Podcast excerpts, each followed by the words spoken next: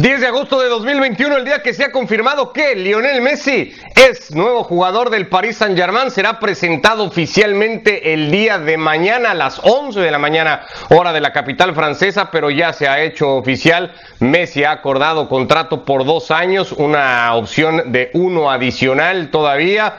Se han llegado a la resolución de lo que le quedaba al contrato, de esos pequeños detalles que ayer le impedían tomar el vuelo que lo ha llevado hoy ya a París para desatar una absoluta locura. Dani Martínez, Alex Pareja, Barack Feber, lo empezamos a platicar como si hubiera llegado a la capital francesa, Dani, un, jefe de Estado, algo similar. Eso ha despertado hoy Lionel Messi en París. ¿Cómo andas?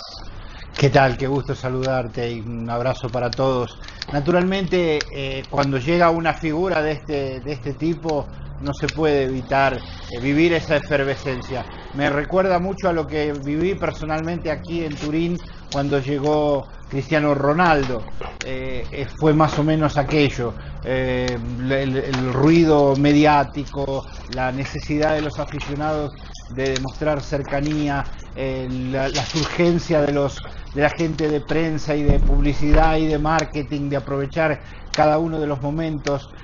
como vemos ahora, la, la creatividad de quienes tienen que crear el, el evento para para hacer los juegos, en este caso con un dron, eh, eh, para, para, para hacer más espectacular lo que ya de por sí es histórico y espectacular. Por eso me, me recordó aquel momento de Cristiano Ronaldo y lo entiendo como un hecho histórico para el fútbol francés, eh, para el fútbol mundial, porque que haya dejado su casa Lionel Messi, aún así, viéndolo en el centro del Parque de los Príncipes con la zurda sobre la pelota, vestido de azul y rojo del Paris Saint Germain, no me lo puedo creer. Me, cuesta creerlo, eh, pero es así.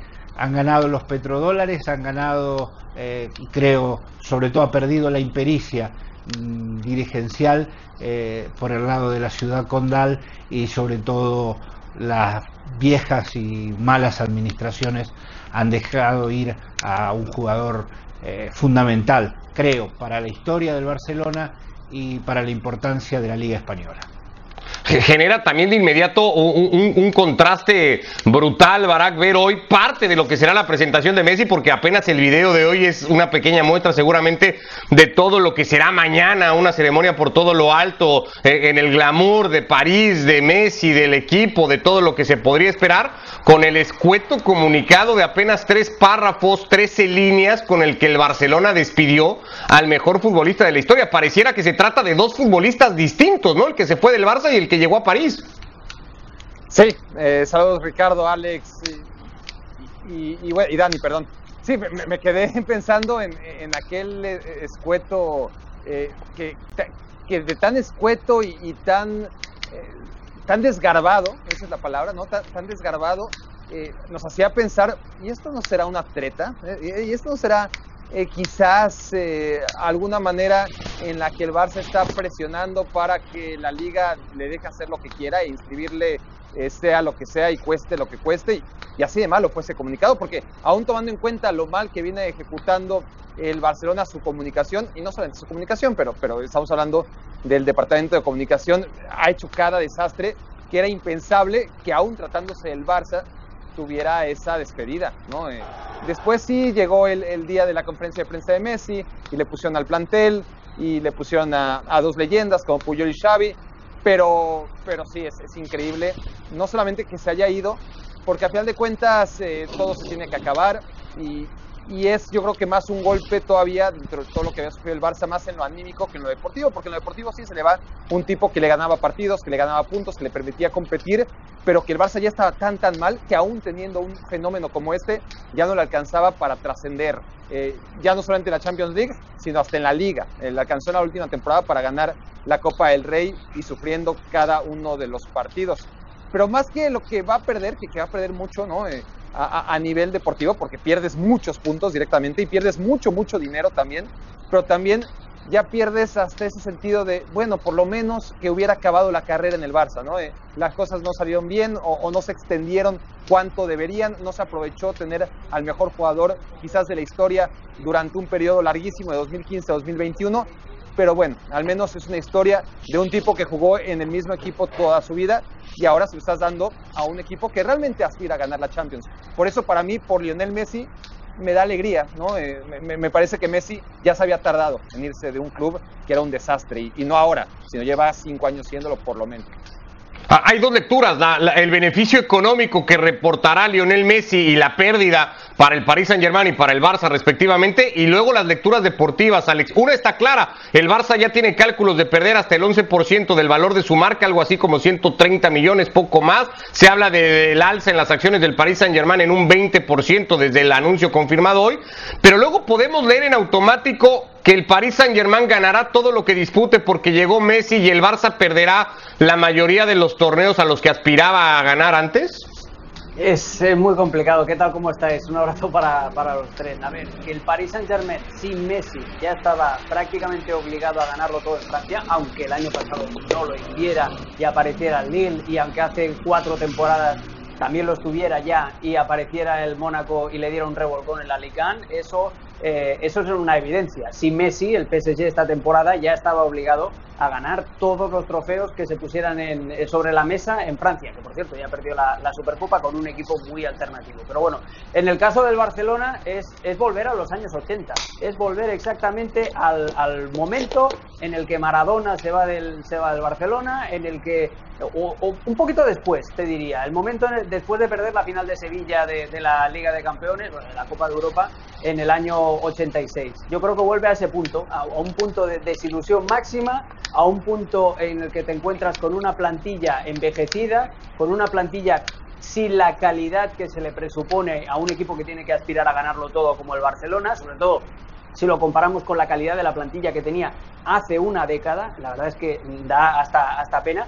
Y el, tema es que el Barcelona lo que tiene que hacer es refundarse y para refundarse tiene que utilizar la misma estrategia que utilizó en los años 80, mirar hacia la cantera, eh, intentar eh, tener una identidad que vaya más allá de ganar, sino enseñar la manera que sabe el Barcelona de jugar al fútbol y de tener, de devolverle rápidamente algo de ilusión a la afición en forma de jugadores con los que se pueda sentir identificada. Y esos son jugadores de casa y esos son jugadores eh, que, van a sentir el escudo. Lo que pasa es que esto no, no sucede de un día para el otro, esto no es un chasquear de dedos. Y, el Barcelona y el barcelonismo sobre todo tiene que entender que a partir de hoy arranca una época muy oscura, una época en la que les van a tocar remar eh, y les van a tener que, les va a tocar pasar por episodios desagradables, aunque Barak ya ha dado en el clavo, los últimos cinco años el Barcelona también tuvo revolcones tremendos, pero le queda eso, le queda reinventarse y volver, y, en eso yo creo que la figura de la Porta sí que tiene que ser importante, volver al cruifismo, volver a apostar por la cantera y hacer un Barcelona que vuelva a sentirse identificado con su afición una de las principales cartas de esa cantera tiene hoy al Barça pues ah. igualmente ruborizado, Alex. Sí, sí, sí, pero en el caso de Ilash yo creo que no se puede desligar. La, la situación económica del Barcelona es tan ruinosa que, es imposible darle a este chico lo que pide. Y también, fijaos que hasta el caso de Ilash es consecuencia de la desastrosa eh, gestión de José María Bartomeu. ¿Por qué Ilash y sus representantes, sobre todo sus representantes, se atreven ahora a pedir esa cantidad de dinero, eh, insisto, desorbitada para un chico de 18 años y que no ha jugado 20 partidos con el primer equipo? Pues porque José María Bartomeu se saltó la norma que ya existía en el Barcelona de la escala salarial de los juveniles. Eh, a, a Moriba con 16 años se le hace un contrato de, de un millón de euros.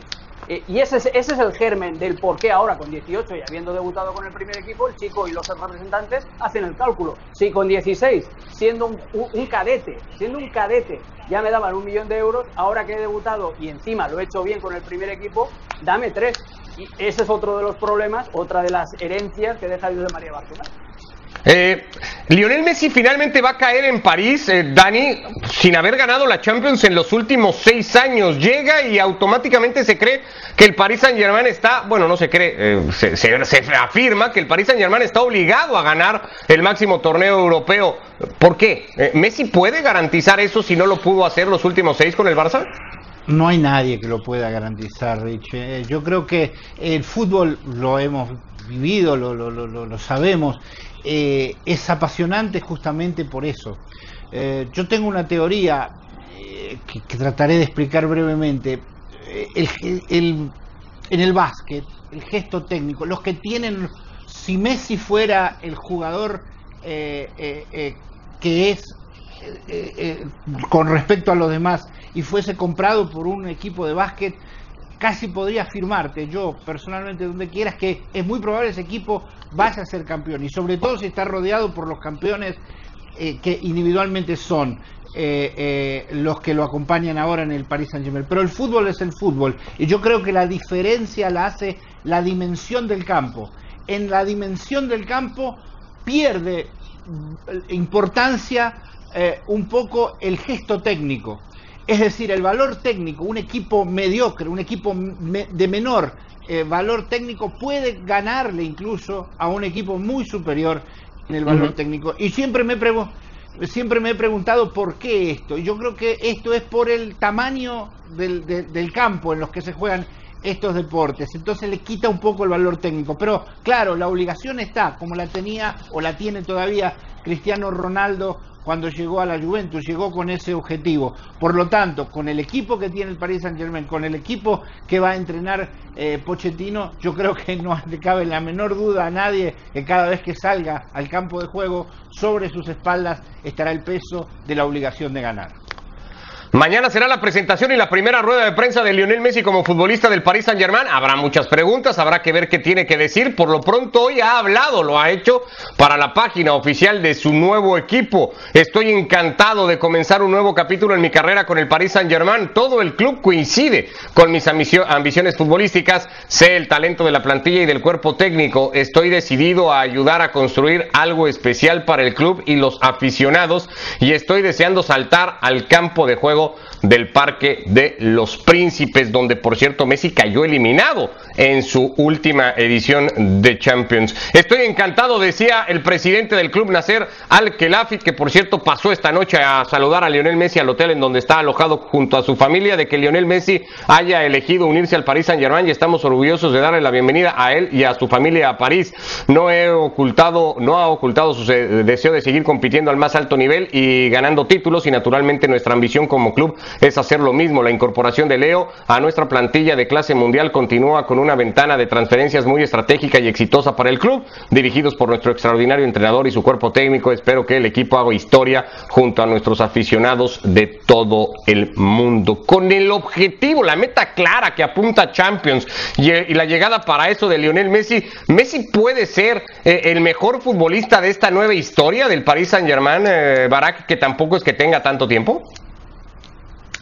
No sé si le va a dar tiempo en dos años, es decir, si, si, si gana la Champions, está claro que el peso específico de Lionel Messi, independientemente de los goles que meta o las asistencias que genere o el juego que, que le pueda aportar al Paris Saint Germain, el solo hecho de llegar y salir campeón de un torneo del que nunca ha logrado ser campeón un Paris Saint Germain que ya trajo a leyendas como Buffon, como Dani Alves, eh, está llegando Sergio Ramos, eh, vamos, futbolistas que han ganado la Copa de Europa muchas veces, ¿no? Eh, el mismo Keylor Navas, lo han intentado, lo, intentaron hace mucho también con, con Beckham, en este equipo jugó George Weah, es la gran figura de, la historia del Paris Saint Germain, aún por encima de, los que llegaron después a ganar cosas cuando era mucho más fácil, como, como Zlatan Ibrahimovic, Cavani, máximo goleador. Hay grandes figuras en la historia del, del Paris Saint Germain, pero nadie ha ganado la Champions. Entonces, si Messi llega y gana la Champions, en automático, ¿no? Salvo que esté lesionado toda la temporada, se pensará que es el efecto de Messi. Y, además es muy probable que lo sea, ¿no? Porque no estás trayendo a cualquiera.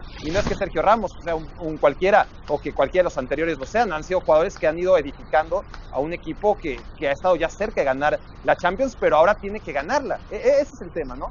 Que, ahí sigue Liverpool y sigue siendo un gran, gran equipo, a pesar de lo que ocurrió la temporada pasada, y sigue dirigiéndole un genio como Jurgen Klopp. Y ahí sigue el City, y, ahora tiene a Jack Grealish, que no es Messi, pero sigue fortaleciéndose y nadie duda que es un tremendo equipo que le puede ganar perfectamente a 180 o a 90 minutos al Paris Saint Germain con todo y Messi. Y ahí sigue el Bayern Múnich, que hasta hace bien poquito pensábamos es el mejor equipo del mundo y, lo será por mucho tiempo. Y ahora lo dirige un tipo como Nagelsmann, en el que hay muchas esperanzas. Es decir, sigue habiendo mucha competencia y sin embargo, todo lo que sea que Lionel Messi no lleve al país Saint Germain a ganar la Champions, no solamente va a ser un fracaso, sino que va a ser el hazme reír. Esa es la realidad. Eh, todos o, muchos estamos listos para reírnos del Paris Saint Germain y ahí está el reto. Porque no es de que, bueno, con que llegue a la final cumplió. No, Eh, el Paris Saint Germain sin Messi ya jugó una final de Champions. Schadenfraude, Barak, Schadenfraude. Ese, Bueno, por lo pronto para evitarlo, hay otra lectura también y, que, tiene un significado enorme en el fútbol, ¿no, Dani? Porque este equipo se ha llevado en este mercado a los capitanes de los dos grandes monstruos, de las dos grandes marcas que al final del día privan en el fútbol. El capitán del Real Madrid hasta hace unos meses y el del Barcelona van a jugar esta temporada en el Paris Saint Germain. Eso tiene que ser también una lectura enormemente significativa. y gratis además. Y no les costó dinero, o no les costaron dinero. Eso es una locura absoluta. No les costó por edad, ¿eh? Perdón, O sea, porque si los bueno, no importa, Barak. vaya que les hubiera costado. Pero eran los dos símbolos de los dos monstruos del fútbol mundial. Los dos estandartes llegaron al Paris Saint Germain en el mismo mercado. Es, es como para no creerse. Es para no creerse, es para no creerse. Tiene que ver con con tantísimas circunstancias, con una decadencia en, la liga. Tengo lamentablemente experiencia en eso porque me ha tocado vivir un periodo importante de decadencia del calcio, que en algún momento fue el torneo más importante de Europa y fue decayendo. Eh, eh, y ahora veo este reflejo de lo que está sucediendo, lo que sucedió en Italia, lo veo un poco en lo que está sucediendo en, España. Eh, es, es, es, triste porque allí había, había filosofías profundas, detalles importantes que hacen a la, a la, a la, a la seriedad, a la tradición, a la al modo de vivir el fútbol. Y, y ahora eh, aquello se está perdiendo, bueno, eh, tenemos que ver la influencia que ha tenido esta pandemia en todo, eh, yo creo que, que también eso influye, pero es la realidad. Y como bien dices, es increíble que gratis a una gente a la que dinero no le falta, se hayan podido llevar a los dos capitanes de los dos equipos símbolos de España y del fútbol mundial. Sí, eso es increíble. Pasamos también mucho de los últimos años, Alex, debatiendo sobre qué tridente había sido mejor y si la MSN eh, o si la BBC y quién había conjuntado a la mejor terna de ataques o si se podía sumar alguna otra. Recientemente, eh, la de Liverpool, que ahora también vemos en pantalla, que también levantaba la Champions. Esta de Mbappé, Neymar y Messi, pues no sé si va a tener, habrá que ver cómo rinde, pero es que de entrada asusta más que cualquiera de las otras tres, ¿no? Sí, porque yo qué sé, imagínate, vuelve a los años 90, eh, métete, yo qué sé, en el año 95, 96 y junta a Ronaldo el brasileño, a Batistuta y a Vieri, por ejemplo, y los pones en un equipo. Pues, eh, pues algo parecido es, lo que está haciendo el Paris Saint Germain. Eh, sí que es cierto que Messi está no en la recta final, pero sí que ya no, no está en su, en su pico, pero tienes a Neymar que teóricamente está en sus mejores años y tienes a un Mbappé que les va a pasar a los dos, les va a adelantar por la derecha y sin intermitente. Entonces, a nivel de nombres y a nivel del estado de, forma de los tres, porque Messi, aún con 34 años, sigue dando unos registros espectaculares, sí, es el, es el mejor tridente de la historia. Dicho esto, es que a mí los tridentes no me gustan, porque eh, desequilibran muchísimo al equipo, eh, porque para mí el mejor tridente que ha existido en, el fútbol, al menos el que yo he visto, es eh, Villa, eh, Pedro y Messi. Y, por qué? Pues porque no, no condicionaban al resto del equipo, sino que tanto Pedro como Villa, aparte de hacer jugar a su equipo y de, y de dar finalización y de dar goles, eh, también funcionaban en defensa, también era un equipo. El problema de los, de los tridentes como tal, como concepto, es que te ponen al resto del conjunto a su servicio. ¿Por qué el tridente del Liverpool funcionó tan bien eh, en las, las primeras temporadas? Porque ninguno de los tres era una estrella cuando llegó al, al Liverpool. Eran buenos futbolistas, pero no tenían el cartel de super mega estrellas. Mohamed Salah se convierte muy fugazmente en una de ellas precisamente por eso, porque forma parte eh, del, del, tridente. Entonces, yo los tridentes no, no, no, me gustan, pero claro, esto a nivel de mercadotecnia y sobre todo también lo que busca el Paris Saint Germain, que eh, no es solamente ganar en los terrenos de juego, sino imponerse, dijéramos, en, la batalla cultural y en la, en la batalla por, los, por el público más joven.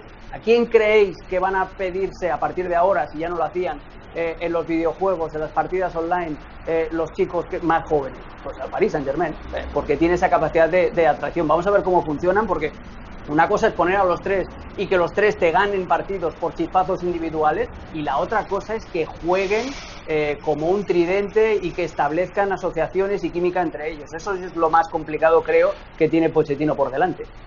Este super equipo que por cierto no formaría parte de la Superliga en caso de que eso siga adelante como planean o, se aferran a hacerlo Florentino Pérez y Joan Laporta. Ya hemos tocado ese tema en otros espacios, eh, Barak, si eh, Pochettino va a ser capaz de esto que dice Alex, de bueno, ya están todos, pues ahora que jueguen, ¿puede Pochettino hacerlos jugar bien? No, tienen que jugar bien solos. No, Pochettino lo que, lo que tiene que hacer es que el equipo sea balanceado, es el gran reto, lo, lo que habla Alex que administre bien los minutos, que, sepa hablar con todos y cada uno de sus futbolistas y mimarlos y, mostrar calidades que, no necesitaría ser tan buen técnico como es Pochettino, como para desarrollarlas. También es parte ¿eh? de, un técnico integral el ser capaz de, ser un hombre que tenga contento a todo el mundo. Jürgen Klopp es el mejor ejemplo, ¿no? Sin dejar de ser un tremendo entrenador, un magnífico entrenador y, y, jamás ha tenido un equipo como es este Paris Saint Germain, Jurgen Klopp tampoco, y, habría que verlo en esa circunstancia. Ya, apunta Alex que, en el caso del tridente de Liverpool, por ejemplo, pero no solo el tridente, sino prácticamente todo el gran Liverpool que él forma, pues eh, se volvieron estrellas con él, ¿no? Pero, llegar, aún siendo Jurgen Klopp, y mira que Pochettino no tiene eh, el encanto que tiene Klopp, y estoy hablando del técnico ideal, ¿no? para uno de estos equipos. El, llegar ante figuras que lo han ganado todo, cuando tú por más buen entrenador que seas, no has ganado mucho, eso ya va en tu contra. Y, y por más entrenador excelente que sea, pues no necesitan un gran entrenador, necesitan un gran entrenador que sepa además, sobre todo, administrar ¿no? Eh, los minutos, eh, las cargas, las, las terapias que, que, tiene que tener con cada futbolista. Y por eso me imagino yo que Pochettino está ante el reto de, de su vida, porque claramente no tiene el carisma de, un Jürgen Klopp, incluso de un José Mourinho en su mejor momento, o de Pep Guardiola, todos grandísimos técnicos como Pochettino quizás, eh, cuestión de gustos, pero que tienen esa otra parte, ¿no? E, esa parte que hemos visto en la historia administradores de este tipo de planteles que han sido exitosos. El, claro ejemplo es Vicente del Bosque. Vicente del Bosque, sin ser ninguna lumbrera táctica, exacto, Ancelotti eh, también podría ser un ejemplo pero saben, ¿no? Eh, eh, saben controlar los hilos y, Pochettino jamás, pero ha estado cerca de un plantel como este. Lo más cerca que estuvo fueron los seis meses desde que llegó al Paris Saint Germain. Le fue bastante mal y agrega lo que ya había a Ramos y a Messi.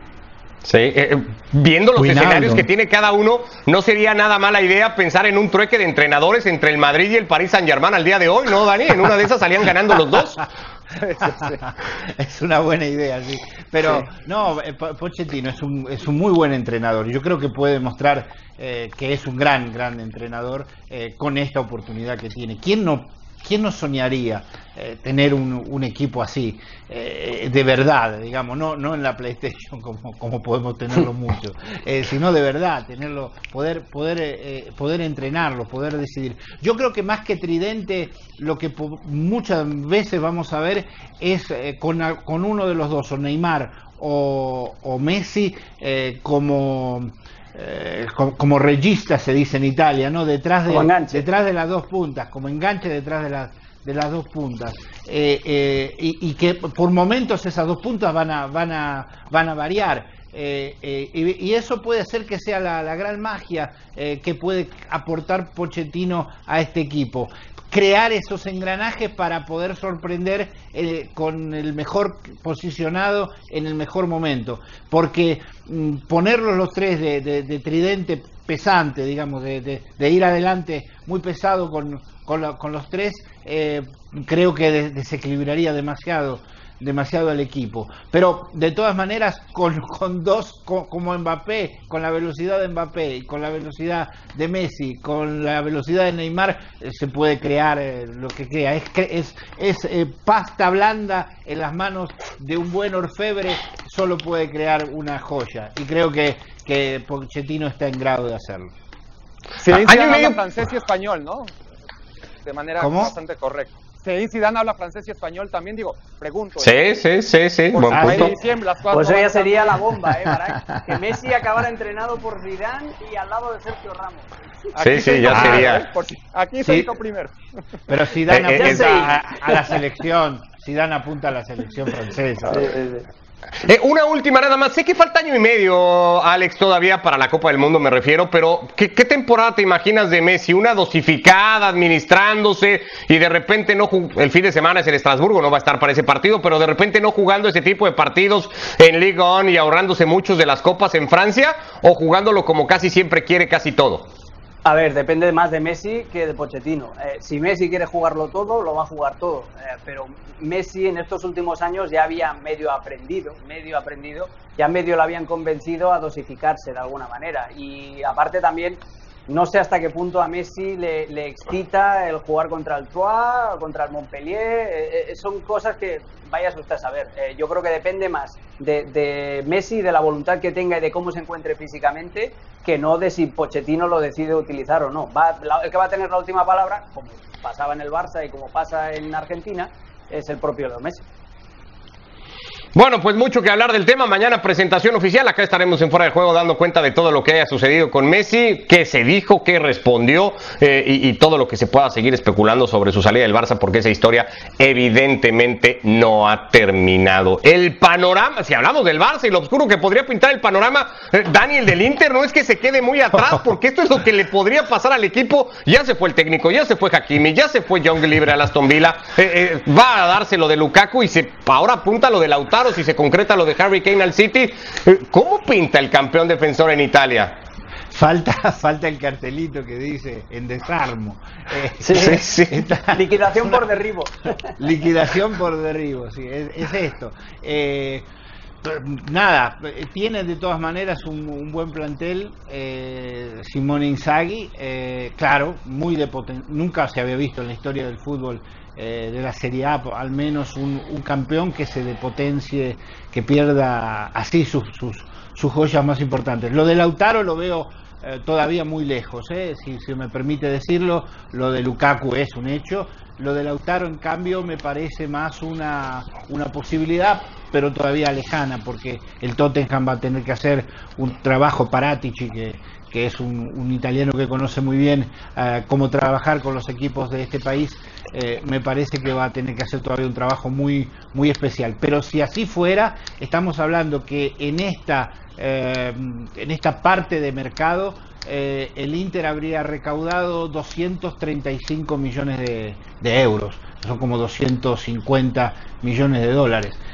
Eh, es una manera de arreglar problemas económicos que los chinos han encontrado, han sabido hacer muy bien. Si esto de, Lautaro Martínez se concreta. De, si no se concreta, Jazzeco está eh, camino de, Milán, probablemente mañana eh, vaya a estar en, la capital lombarda y este es el primer paso para, para decir no estamos desarmando, estamos poniendo otras piezas era una cuestión de necesidad de reorganizarnos. Esta es la, idea que tiene el, eh, equipo de, del Inter. Así que la situación es esa, pero el cartel de cerrado por derribo creo que algunos hinchas ya lo están poniendo.